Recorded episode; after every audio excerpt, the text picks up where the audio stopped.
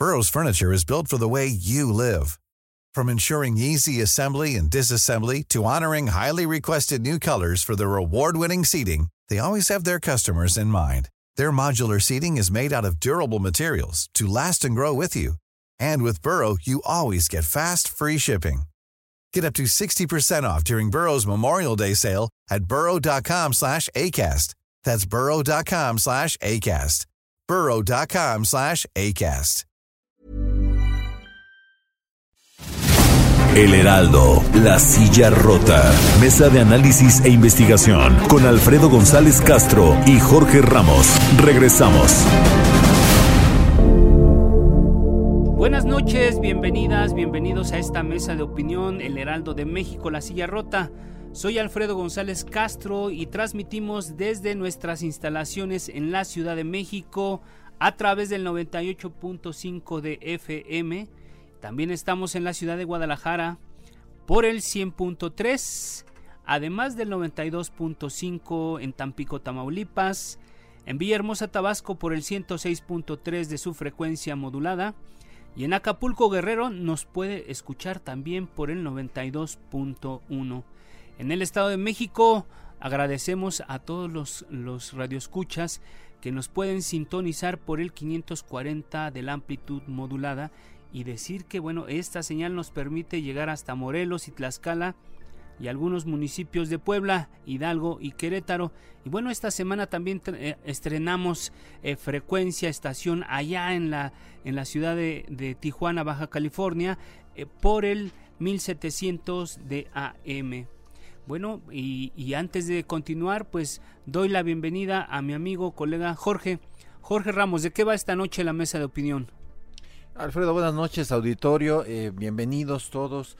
Eh, pues fíjate que eh, en los últimos meses y pues prácticamente para decirlo con puntualidad, desde el arranque de, del sexenio, el sector salud ha estado en crisis. recortes presupuestales, desabasto de medicamentos, tropezones para poner en marcha el Instituto eh, de Salud para el Bienestar, el famoso INSABI, que sustituye al, Seguro Popular, eh, reyertas con los laboratorios y distribuidores, acusaciones de corrupción hacia las farmacéuticas y el problema sigue. ¿De quién es la culpa? Pues yo creo que, eh, Jorge, esa, amigos del auditorio, esa es la gran pregunta de quién es la culpa y qué motivó esta crisis que estamos viviendo. Y bueno, eh, tenemos un invitado de lujo, Jorge, y que, que, sabe mucho y conoce de este, de este tema. Y para revisar precisamente esto, eh, damos la bienvenida a nuestro estudio al doctor José Narro Robles. Bueno, pues él fue secretario de salud, fue, eh, fue director de la Facultad de Medicina de la UNAM y además rector de nuestra máxima casa de estudios. Doctor José Narro, buenas noches. Gracias por aceptar la invitación. Buenas noches para ustedes, Alfredo Jorge, un enorme privilegio, un gran gusto estar aquí y muchísimas gracias. Buenas noches al radio auditorio que está siguiendo en la mitad del país. Ahora que escuchábamos la presentación de esta mesa y de las frecuencias por donde nos están siguiendo, a todas y todos ustedes muy buenas noches. Doctor Narro, muchísimas gracias por acompañarnos, pues para que tratemos de desentrañar qué es lo que está pasando. Y bueno, para empezar, vamos a escuchar eh, un par de, audios. Uno de ellos es del presidente Andrés Manuel Obrador. Eh, quien ha abordado el tema en distintas ocasiones, en sus mañaneras, en conferencias, en eventos. Eh, esta declaración en específico la hizo el 29 de abril de 2019. Escuchemos. Está plagado, infestado de corrupción el sector salud en muchos eh, aspectos, en cuanto a la situación laboral, en cuanto a la compra de medicamentos, en cuanto a la distribución de medicamentos, en cuanto al maltrato, las ineficiencias, el mal servicio. Y estamos limpiando, estamos este, eh, acabando con la corrupción, a eso nos dedicamos. Va a llevar algún tiempo, pero se va a limpiar, se va a acabar la corrupción. Y estoy pidiendo el apoyo de los trabajadores de salud y de todos los mexicanos, todos, que ayudemos para acabar con la corrupción. Porque es infame que se negocie, que haya corrupción en la venta y en la aplicación de los medicamentos. Es lo más deleznable que puede haber. Entonces, sí estamos trabajando en eso y no se permite a nadie que se abuse. Cero tolerancia. Bueno, y esto eh, nos dijo eh, el mismo doctor Narro que está en, esta, en esta mesa, eh, nos lo dijo a la silla rota en marzo del 2019 a propósito de que hubo una referencia hacia él por parte del presidente. Esto fue lo que nos dijo. Hablaba de guachicoleo en el sector salud. Y le dio un llegue al doctor Narro, ¿eh? diciendo que ahí algo había que ver. ¿Cómo sintió ese recargón? Mire, a ver, este, no abollado, no, a estas alturas no. Abollado no. Sí mencionado, sí señalado porque se usaron adjetivos, cómplice, omiso, y yo digo ni cómplice ni omiso. Toda mi vida he estado en contra de la corrupción. Me parece que es un tema que no es de hoy. Desafortunadamente ha estado presente en la sociedad mexicana desde hace muchísimos años. Y no voy a entrar en la discusión del, del tema. Y bueno, doctor Narro, ¿cuál es su diagnóstico del sistema de salud que heredó el gobierno de López Obrador? ¿Coincide en que el seguro popular no era ni seguro ni popular, que estaba infestado de corrupción. ¿Qué pasó? ¿Qué está pasando, doctor? Claro, eh, bueno, pues lo, dije en marzo, eh, 11 meses después prácticamente, lo reitero, eh, el, seguro, el seguro popular nació con problemas.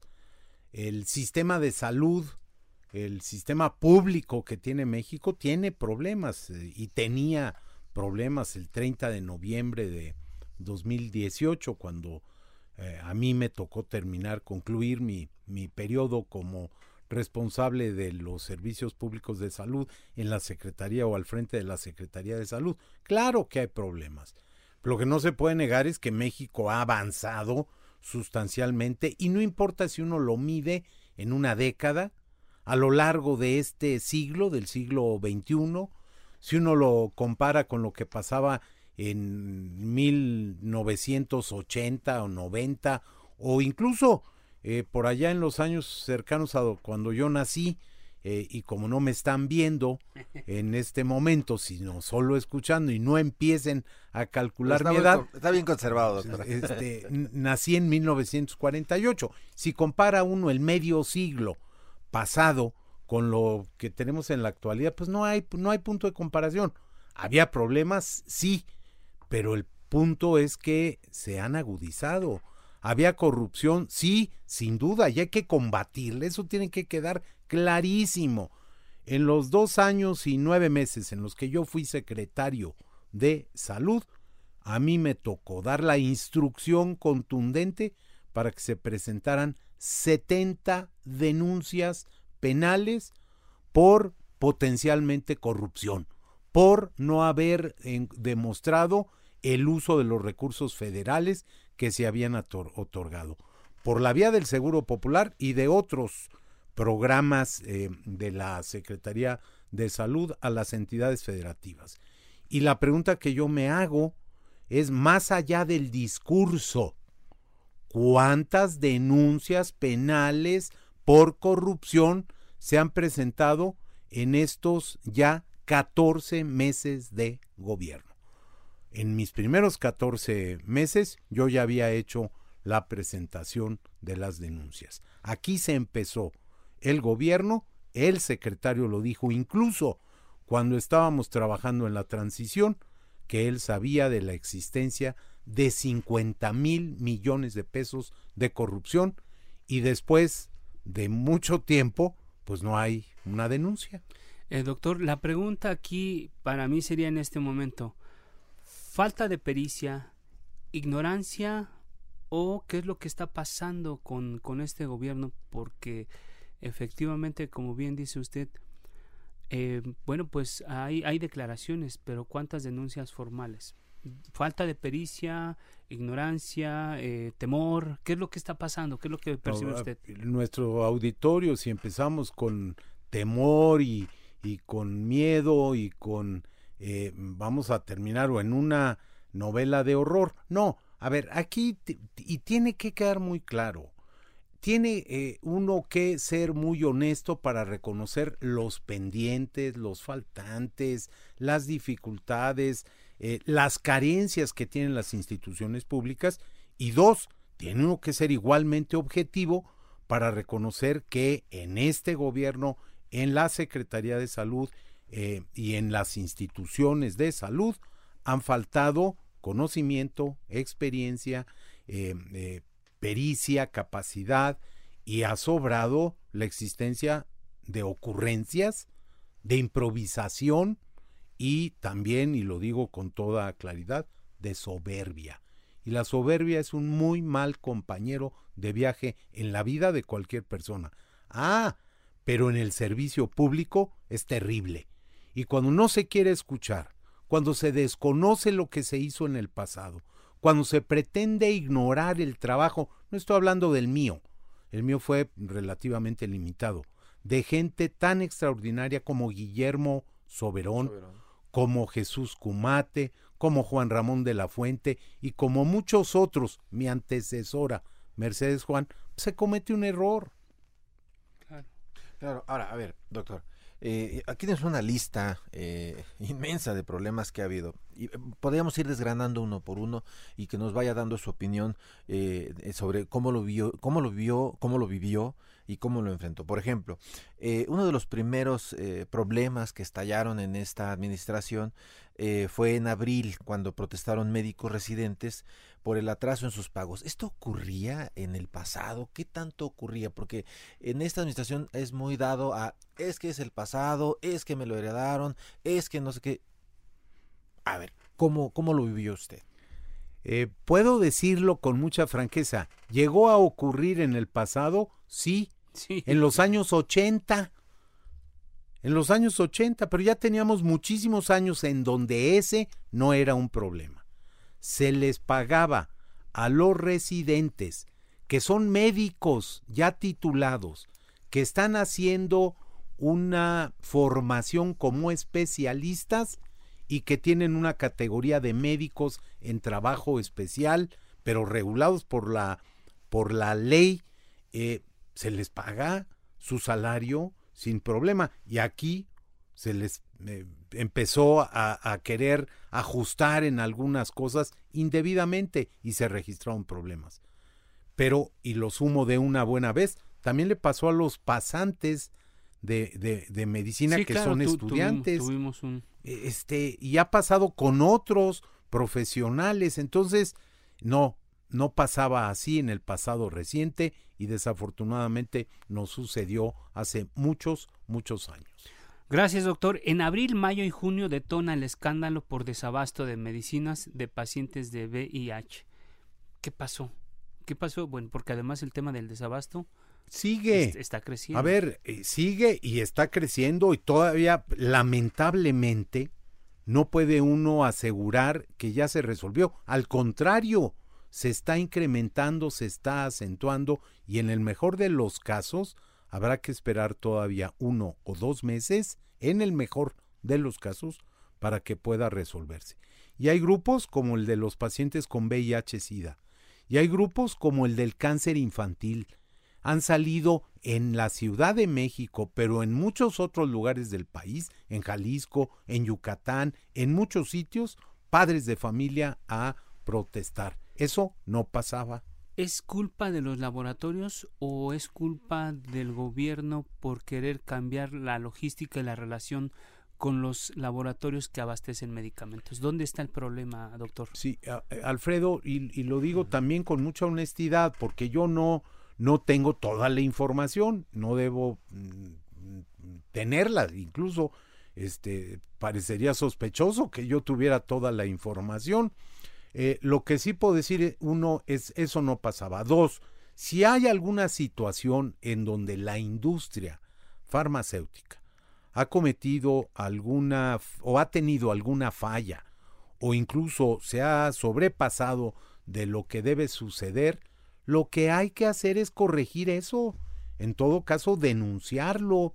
Si hay actos de corrupción, en el pasado reciente de la industria farmacéutica nacional o la multinacional, hay que denunciarlo. Punto. Dos, si hay problemas en el cumplimiento de la normatividad, hay que denunciarlo. O dos, hay que corregirlos, hay que sentarse y platicar con ellos. Eh, a mí me preocupa porque México en los años 80 yo era servidor público en los años 80 en la Secretaría de Salud, fui director general de salud pública en el Distrito Federal, así se llamaba nuestra entidad entonces, y tuvimos un problema con la con la industria farmacéutica multinacional en aquel tiempo. bueno, fueron épocas muy complicadas, Jorge, donde se tuvieron presiones importantes de la industria multinacional México estuvo a punto de caer en, en una moratoria de pagos, estoy hablando de 1982, 83, y se tuvieron presiones en ese sentido. La industria mexicana nacional empezó a desarrollarse y yo pensé que habíamos encontrado un punto pertinente de equilibrio entre la industria multinacional, internacional, la industria nacional y las instituciones públicas de salud. ¿Qué se consiguió? Medicamentos de calidad. Se avanzó sustancialmente para garantizar, a veces excesivos, con buenas negociaciones. La compra consolidada en el gobierno anterior generó a lo largo de cinco ejercicios más de 17 mil millones de pesos de ahorro. Qué bueno que se puedan obtener mejores precios todavía, pero que no sea a costa de la calidad. De la calidad, o en detrimento del, Exactamente, o en detrimento del abasto. Entonces tiene que haber ahí una situación de equilibrio. Sea, si no podemos pensar en que bueno, bonito y barato, o sea, tiene que ser un precio razonable, pero que no le pegue, digamos, a la distribución, que no le pegue al, al, abasto que estamos viendo. Y eh, que si hay cosas que están mal, Jorge, se corrijan. Si hay una concentración del mercado en la distribución de los medicamentos, pues estimulemos la competencia, hay reglas. Pero en otros países, eh, y, usted debe conocerlo muy bien el tema, pero hay otros países que en donde la, la concentración, digamos, de, de, los distribuidores, a veces es hasta el del 70%, en algunos países europeos es que el 60% está regulado, de alguna manera el Estado eh, eh, tiene, digamos, conciencia de ello, pero tampoco es tan malo en algunos aspectos. Es decir, si se sabe por qué, no creo que sea tan malo tampoco. Y, y se tiene uno que sentar a revisar esas condiciones y se tiene que uno poner a hablar. Tenemos un órgano regulador de los riesgos sanitarios en el país que debe ser motivo de orgullo. Y ese orgullo y esa calidad internacional COFEPRIS está en riesgo. Eh, gracias, doctor. Otra, otro tema de esta larga lista que estamos haciendo es que directores de institutos nacionales de salud denunciaron recortes a sus presupuestos, miles de millones a centros como el de cardiología o cancerología. ¿Por qué ocurren los recortes si venían operando de manera óptima? ¿Qué, ¿Cuál es la interpretación que usted le da a este tema? Alfredo, una situación frente a la que un administrador de los servicios de salud se enfrenta es la el uso de los recursos. No alcanza. Siempre, limitados, siempre son limitados. Y en el área de la salud ha sido una, un área, un espacio muy castigado desde las estructuras eh, que definen las políticas financieras y la asignación de los presupuestos. México, en el sistema público, no ha pasado del 3% del Producto Interno Bruto, como la inversión que se hace. Y deberíamos estar haciendo seguramente el doble de esto para tener un sistema como el que se quiere, para llegar un día con consistencia a un sistema eh, que sea realmente de cobertura universal, gratuito, público y muy bien establecido. Eh, se requieren los recursos del sector privado. Tenemos que entender que esa complementariedad de lo público y lo privado es pertinente. La industria es privada. la distribución es privada. Hay sitios donde se puede mejorar, mejórese, pero no enfrentémonos entre nosotros porque entonces esto no resulta. En la atención médica, Jorge, Alfredo, el diagnóstico no es suficiente. Se requiere la terapéutica, el medicamento, el procedimiento que me permita recuperar mi salud o que la de mi familia. Sí, doctor. Eh, ahorita que mencionaba este aspecto de, eh, de, la distribución eh, y cómo no, se, no se debe, digamos, hacerle fuchi a, la iniciativa privada. por ejemplo, la industria tiene ya muy aceitada su, su, distribución, tienen este ya instalaciones, refrigeración, en fin, que requeriría una inversión profundamente grande para el Estado mexicano si quisiera asumir esas tareas. Eh, yo recuerdo, por ejemplo, el presidente del observador en algún momento hacía el comparativo y decía, bueno, es que si, si la Coca-Cola, perdón por el anuncio, pero si, si la Coca-Cola llega hasta el último rincón eh, de, la República, pues, ¿por qué no podemos llevar también este medicamentos hasta el último rincón de la República? Perdón, creo que la comparación no es, no es muy afortunada. Jorge, no lo es. Eh, el, se trata de procesos altamente especializados. Por ejemplo, si voy yo a trasladar una vacuna o garantizo lo que se llama red de frío, o la vacuna va a perder la potencia y no va a servir. Y voy a estar eh, aplicando una vacuna que no va a proteger a un pequeño o a un adulto necesito tener la certeza que de la producción a la aplicación están garantizadas las condiciones de traslado, de almacenamiento, de manejo que permitan garantizar eso. Y, perdón, en un camión de transporte de alimentos o de bebidas pues, sin refrigeración, pues no está garantizado. Eh, doctor Narro, antes de ir al corte, dos minutos para que nos dé sus impresiones sobre el arranque del INSABI. Ha sido desastroso y ya también utilizado políticamente por algunos actores de, la escena nacional, sobre todo los gobernadores. Preocupa mucho que a la salud se le, se le utilice partidariamente.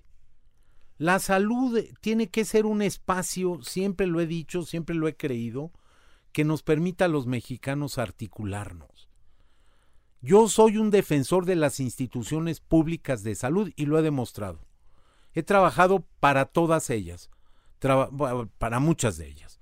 Trabajé en la Secretaría de Salud, en el IMSS, en el ISTE, trabajé para los servicios médicos de la Ciudad de México. Desde la academia, como Desde la, academia, en la Facultad de Medicina, de muchas maneras. Estoy profesor de la Facultad de Medicina. 40 años prácticamente. Entonces, yo doy fe de que lo que tenemos que tratar de hacer es que la salud no sea un elemento de fractura y división en la sociedad, al contrario, de articulación, que la salud debe quedar más allá de las ideologías, que cuando un médico atiende a una persona no le pregunta por su militancia política, por sus simpatías partidistas o partidarias. Entonces, así debemos tenerlo y desafortunadamente el arranque del INSABI y seguramente lo podremos continuar eh, después del corte.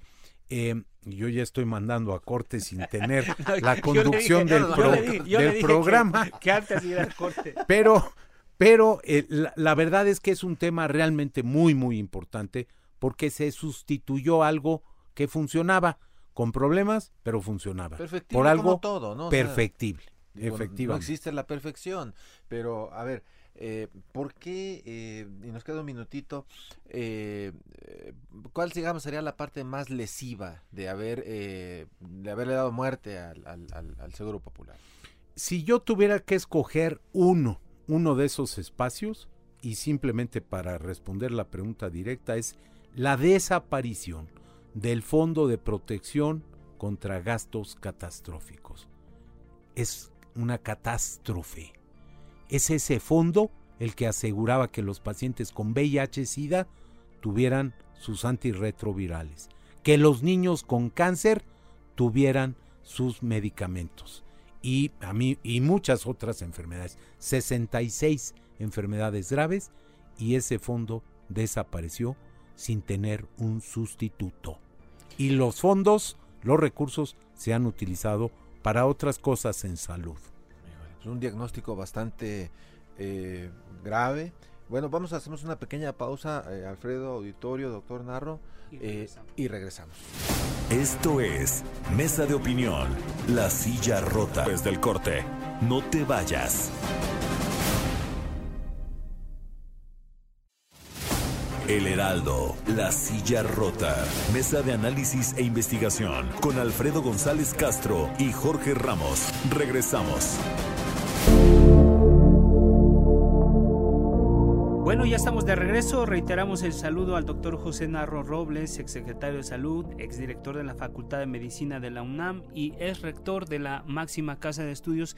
Y pues ya nos decía, doctor, antes de ir al corte, eh, quería, quería ahondar sobre el tema, sobre la crisis del, del INSABI, porque, porque ahora ya no solamente pasa, pasa por un tema de salud pública, sino que también eh, se está utilizando como una, una, una, un elemento de presión política que está dando que está dando pretextos a algunos gobernadores para querer incidir en el modelo.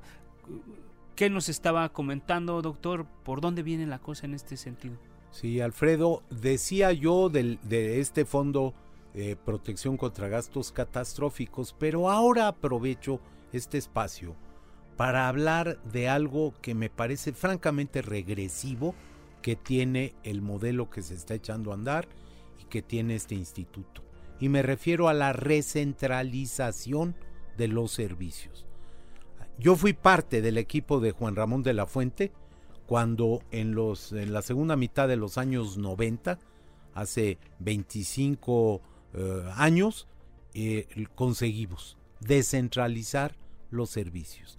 Asegurar que la heterogeneidad de México, que la extensión, los 2 millones de kilómetros cuadrados, eh, que el tamaño de nuestra población hoy, sin duda, 126 millones de personas viviendo en nuestro maravilloso país, pudieran tener más cercanas las decisiones en materia de salud y tener una administración más acorde, no centralista, que no puede tomar en cuenta la enorme heterogeneidad de las regiones, de las entidades federativas, de las localidades de nuestro país. Eh, con el INSABI hay una regresión, se vuelve a centralizar los servicios. Y esto, hacerlo como se hizo, ya se hizo, sin normas, sin reglas de operación, es un atentado en contra de la salud de la población. Doctor, yo percibo una cosa con esta presión que han ejercido sobre todo los gobernadores del, del PAN y a ver si usted coincide con esta, con esta visión. Eh, el, el, la salud, desgraciadamente, se ha tomado como, como para también obtener votos políticamente hablando. Los hospitales significan votos y, y lo que percibo yo es que a través del INSABE se quiere tomar el control de todos los servicios de salud y quitarlos de las manos de los gobernadores. Parecería que en el fondo también hay una disputa por, por un tema electoral y la otra es que los gobernadores del PAN particularmente no quieren dejar que, que el gobierno federal eh, tome el control de estos espacios y la otra eh, eh, ellos promueven la gratuidad en los tres niveles de, de los servicios médicos porque no existe o desaparece en un, en un sentido de la propuesta o del modelo de salud del gobierno federal. ¿Cuál es la lectura que usted le está dando a todos estos ingredientes, estos elementos que se ponen sobre la mesa a partir de la crisis que genera el nuevo instituto? El, el, lo que yo pongo sobre la mesa es parte de lo que debería haber pasado y no pasó. Esta discusión debió haberse dado o empezado hace 14 meses y no tenerla ahorita. Un día después sí. de que venció el plazo para incorporarse. Uno. Dos. Debieron haberse puesto de acuerdo. No se puede recentralizar los servicios de la noche a la mañana. En el gobierno del presidente Cedillo nos llevó dos años hacer el listado de los inventarios, de lo que se transfería a las entidades federativas, de edificios, de recursos humanos, de nóminas, de presupuesto, de equipo. Los organismos públicos descentralizados que recibieron los recursos financieros, humanos, eh, materiales, la infraestructura, fueron creados por leyes estatales, por los congresos estatales, en la mayor parte de los casos, la gran mayoría de ellos. Solo un par de ellos fueron creados por decreto del gobernador. Y la pregunta que yo me hago es, ¿y ya se hizo la desaparición de esos organismos públicos descentralizados? ¿Y ya se modificó la ley? ¿Y ya se pasó por el Congreso? ¿Y ya se tomó en cuenta que en el caso del presupuesto del Seguro Popular hay recursos estatales en algunas entidades federativas muy cuantiosos. Y ya se decidió qué va a pasar con esos recursos. Y los estados ya acordaron que se los van a transferir a dar a la federación o qué o va a haber una sustitución o qué y quién va a articular o qué y del tema de la gratuidad a mí me parece muy grave que se nos haya dicho que el primero de diciembre vamos a tener gratuidad en los tres niveles de atención y cobertura universal. Es imposible. No se puede.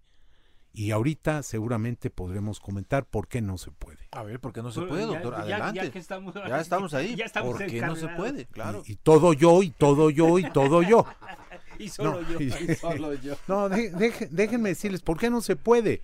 Porque se necesita una cantidad muy importante de cientos de miles de millones de pesos para inyectarlos al sistema. Uno. Dos, porque no basta con tener esos 350 mil millones de pesos que se requerirían. ¿Por qué no bastan? Porque no contamos con la infraestructura necesaria. No están construidos los hospitales de tercer nivel, por ejemplo, que van a complementar lo que hoy tenemos en los institutos nacionales de salud, en los grandes centros médicos nacionales, del IMSS o del ISTE y en algunos de los servicios estatales. Es decir, la gratuidad no se da por decreto. No, no se da por decreto y requiere siempre tener financiamiento. Pero además, ¿dónde están los recursos médicos altamente especializados y de enfermería y de química, los recursos humanos que se requieren. No los tenemos formados. Tenemos médicos generales, pero no tenemos a los especialistas, por ejemplo, en trasplantes. Si vamos a ofrecer gratuidad y solución en todos esos sistemas, servicios, áreas, requerimos, por ejemplo, para los pacientes que tienen insuficiencia renal, vamos a requerir los espacios de diálisis o de trasplante renal. Y estamos en pañales todavía. Deberíamos hacerlo de otra manera, responsablemente. Decir, asegurar que el 1 de diciembre, yo les pido, invítenme el primero de diciembre de este año aquí y hagamos el recuento. Claro. Ahora, eh, eh, es muy importante lo que dice, no tenemos este tipo de especialistas, pero si nos vamos a otros, por ejemplo, geriatras, no tenemos geriatras, y vamos a, una población que está envejeciendo, no los tenemos, no los estamos formando. Entonces, la verdad es que sí está eh, muy, muy, muy, pues terrible el panorama. y Yo quisiera preguntarle algo, doctor, que nosotros en la silla rota el año pasado, antes de que estallara más fuerte la crisis, empezamos a publicar una serie de reportajes y nos fuimos hospital por hospital eh, y recorrimos eh, qué, había pasado con, con obras y encontramos algo que nos llamó muchísimo la atención. Había casi 300 obras hospitalarias y, desde clínicas chiquititas hasta grandes hospitales que estaban a medias. Y algunos tenían una década este, en obra negra eh, sin usar.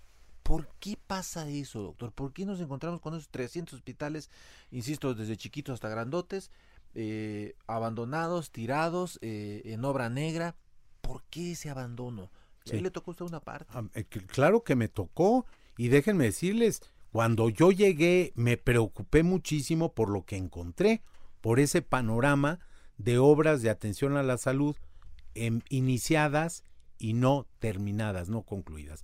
Había unas en donde incluso la infraestructura física sí estaba terminada.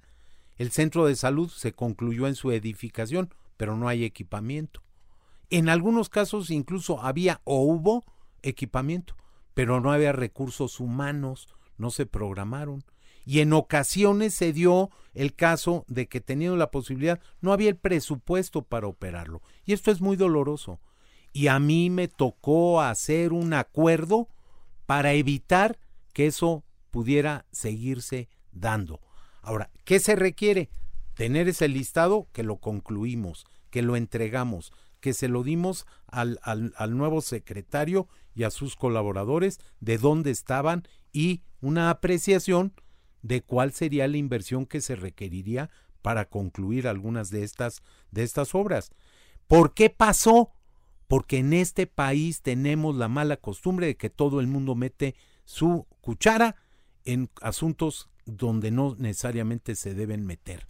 No puede ser que construya la federación, el gobierno estatal, los municipios e incluso organizaciones de la sociedad civil. Yo sé que el, eh, que el doctor José Narro no es mago ni tiene una varita mágica, pero para ir perfilando ya el cierre de, de, este tema particularmente es qué hacer para salir de esta crisis en el sector salud, doctor. ¿Qué nos receta para este tema? eh, lo que tenemos que hacer es escuchar a los que conocen.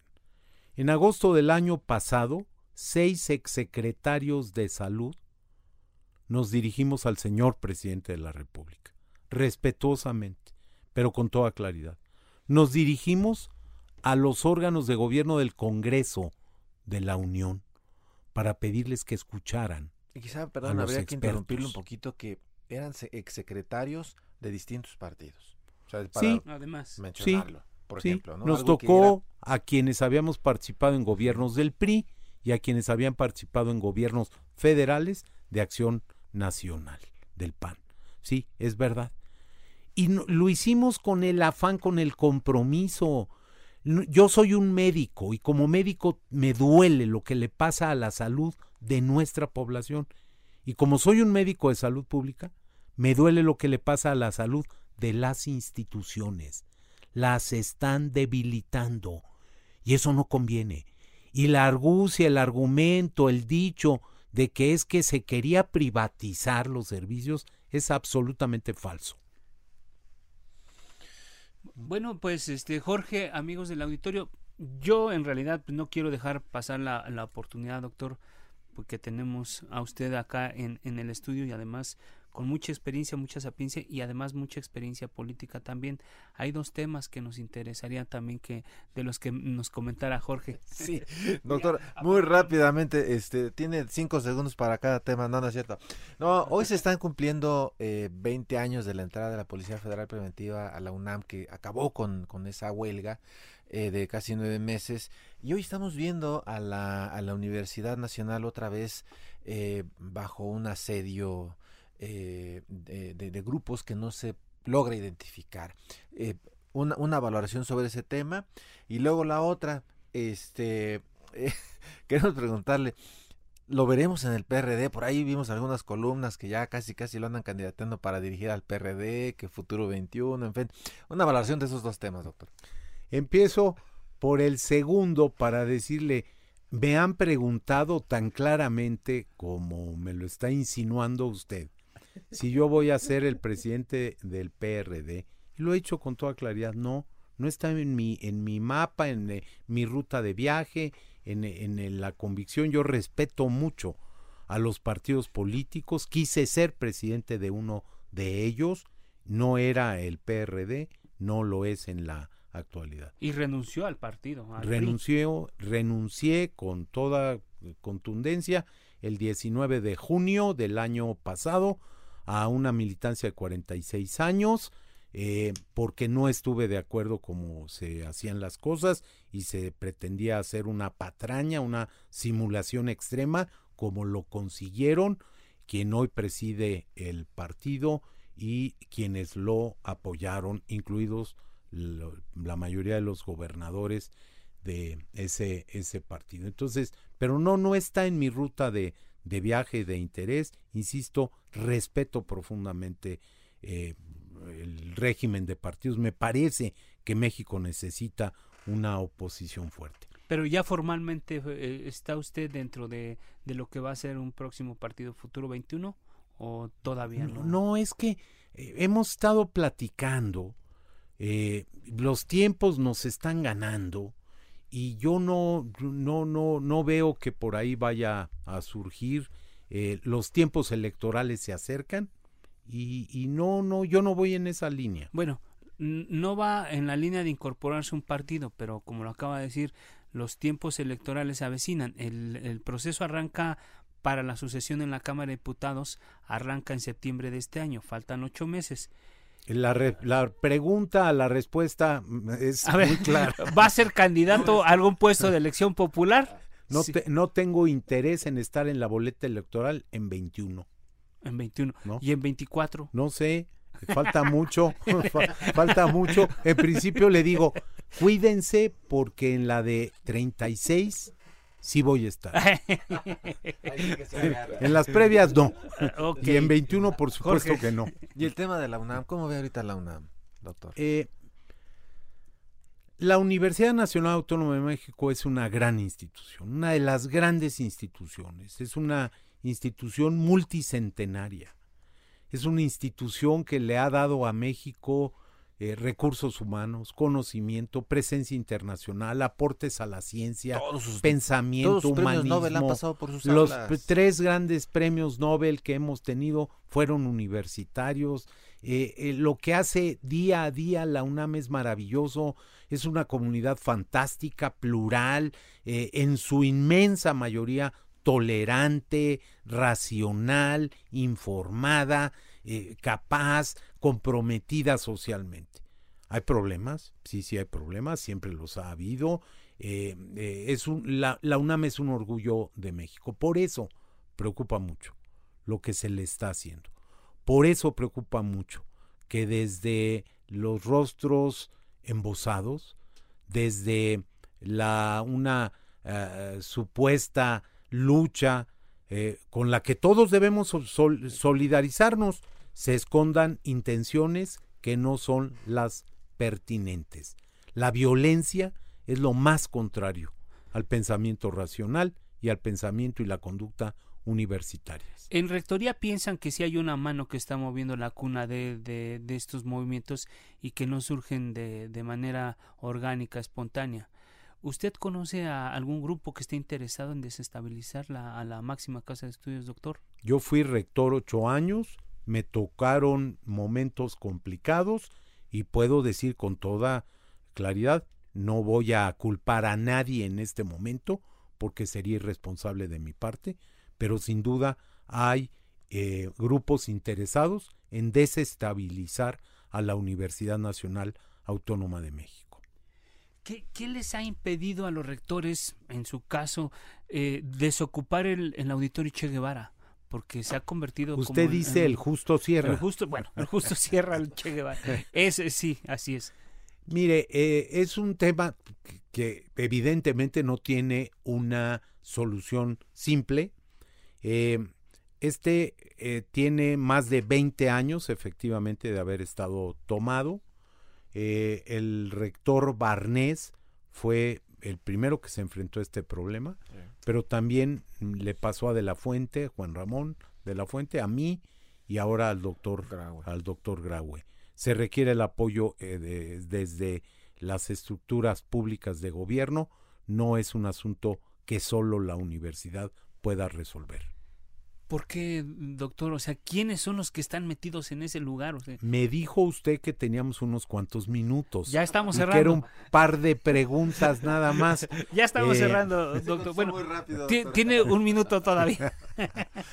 no, es, es, es, un problema muy complejo. Okay. No es de una solución eh, tan evidente como pudiera parecer. Eh, y lo que uno no puede arriesgar es la estabilidad de la institución por la recuperación de un, de un espacio. por doloroso que esto resulte, por difícil que eh, se tenga que decir, pero sobre todo reconocer y aceptar. Claro.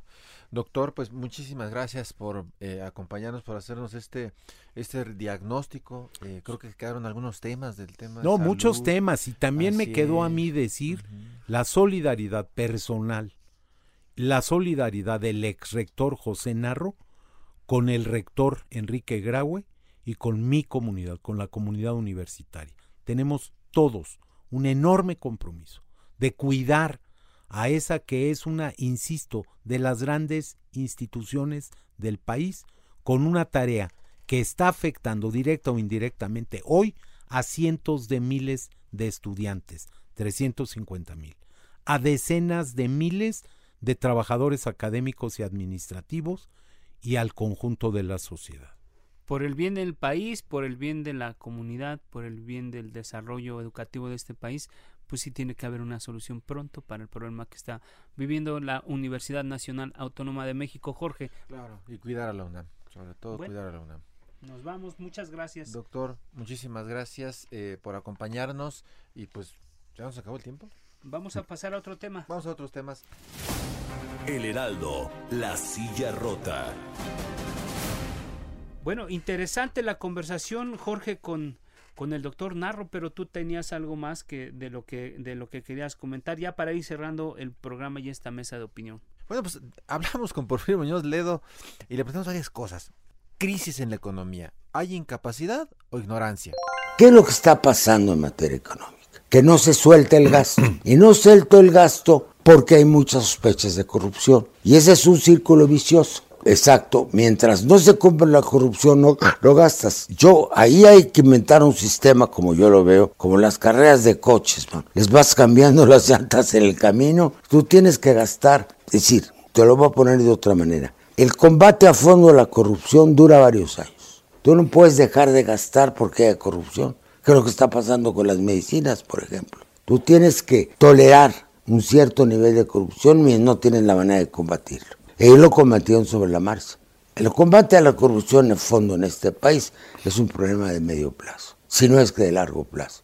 Porque este país es un pirámide de casi cascos. Si no en la arriba y abajo, vete a, a propósito de elecciones a cualquier rancho, a cualquier pequeño municipio donde hay un cacique.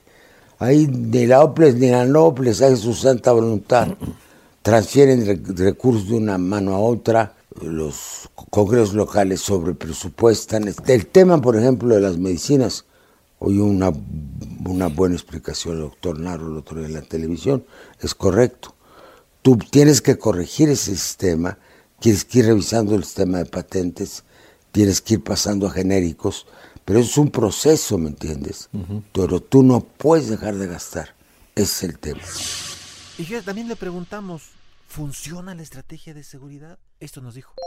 Había unas ONGs ahí en la Universidad de Bruselas y yo quise ir a discutir sobre feminicidios, asesinatos, jurisdicción sobre su territorio. Yo el embajador, perdónenme, en una u otra medida. Era Ciudad Juárez lo que estaba de moda. Hay una pérdida de jurisdicción sobre el territorio. Es decir, ni el ejército. Ahora, ¿qué hubo? Hubo la guerra. Sí, es toda una historia. Nada se explica sin una historia, aunque sea antiguo o reciente. El momento de ruptura es el gobierno de Calderón. Y no es por echar la caballería siempre a Calderón, pero hay estudios que demuestran que antes de que entrara Calderón el nivel de asesinatos era muy bajo en México. Cuando entra Calderón, que declara la guerra y mete al ejército, con, ahí se arma el avispero. A Porfirio Muñoz Ledo, ¿qué le preocupa de esta contrarreforma judicial que le adjudicaban a Gersmanero? Todo, son 20 años atrás. Yo tengo un trabajo completo, desgraciadamente no lo tengo aquí, que hizo el equipo de abogados de la Cámara. Todos los avances judiciales que ha habido dan para atrás, prácticamente todos. Yo tengo la idea de que al fiscal general, el licenciado Gersmanero, que es muy competente, él fue fiscal o procurador en la Ciudad de México. Y es el equipo que volvió a hacer el paquete. Nada más que ese paquete se hizo hace 20 años. Y bueno, también le preguntamos a Porfirio eh, sobre el outsourcing, entendemos que lo van a legislar. Está muy rebotada. Ahí hay, parece que hay intereses más o menos turbios, porque yo ya daba el outsourcing por completamente obturado y si no obturado, cuando menos altamente reglamentado. Es una figura que puede acabar con las relaciones obrero-patronales. ¿Y quién tiene la responsabilidad? ¿Quién es el patrón? Es muy confuso eso. Y se presta a todos los abusos. Y por último le preguntamos algo a Porfirio. ¿Es feliz, feliz, feliz? Pues de todo. Nada hay mejor que el amor. El amor filial, el amor de todo tipo. Y bueno, yo estoy en ese sentido bastante feliz. Bueno, pues ya escuchamos interesantes, interesantes los comentarios que hace pues un hombre de mucha, de mucha experiencia, un, un gran tribuno, uno de los políticos incluso yo me atrevería a decir más, más cultos de este país, Jorge. Y bueno, pues lamentablemente ya se nos terminó el tiempo, vamos ya de salida, estamos despidiendo, Jorge. Sí, estamos despidiendo. Eh, pues muchísimas gracias eh, por, por, su atención y pues nos vemos el próximo martes. Agradecemos por supuesto a quienes han hecho posible este esfuerzo. Isaías Robles en la información, Orlando Oliveros en la producción, Jorge Aguilar en los controles técnicos. Los esperamos el próximo jueves a las 22 horas, pero, pero, el martes. Pero el martes yo los espero en la mesa de opinión a fuego lento a las 10 de la noche. Y bueno, pues muchas gracias. Buenas noches, Jorge. Buenas noches y como siempre no se les olvide ser felices. La polémica por para que junto con los expertos analicemos la noticia y a sus protagonistas. Esto fue El Heraldo, la silla rota por El Heraldo Radio, con la H que sí suena. Hasta entonces.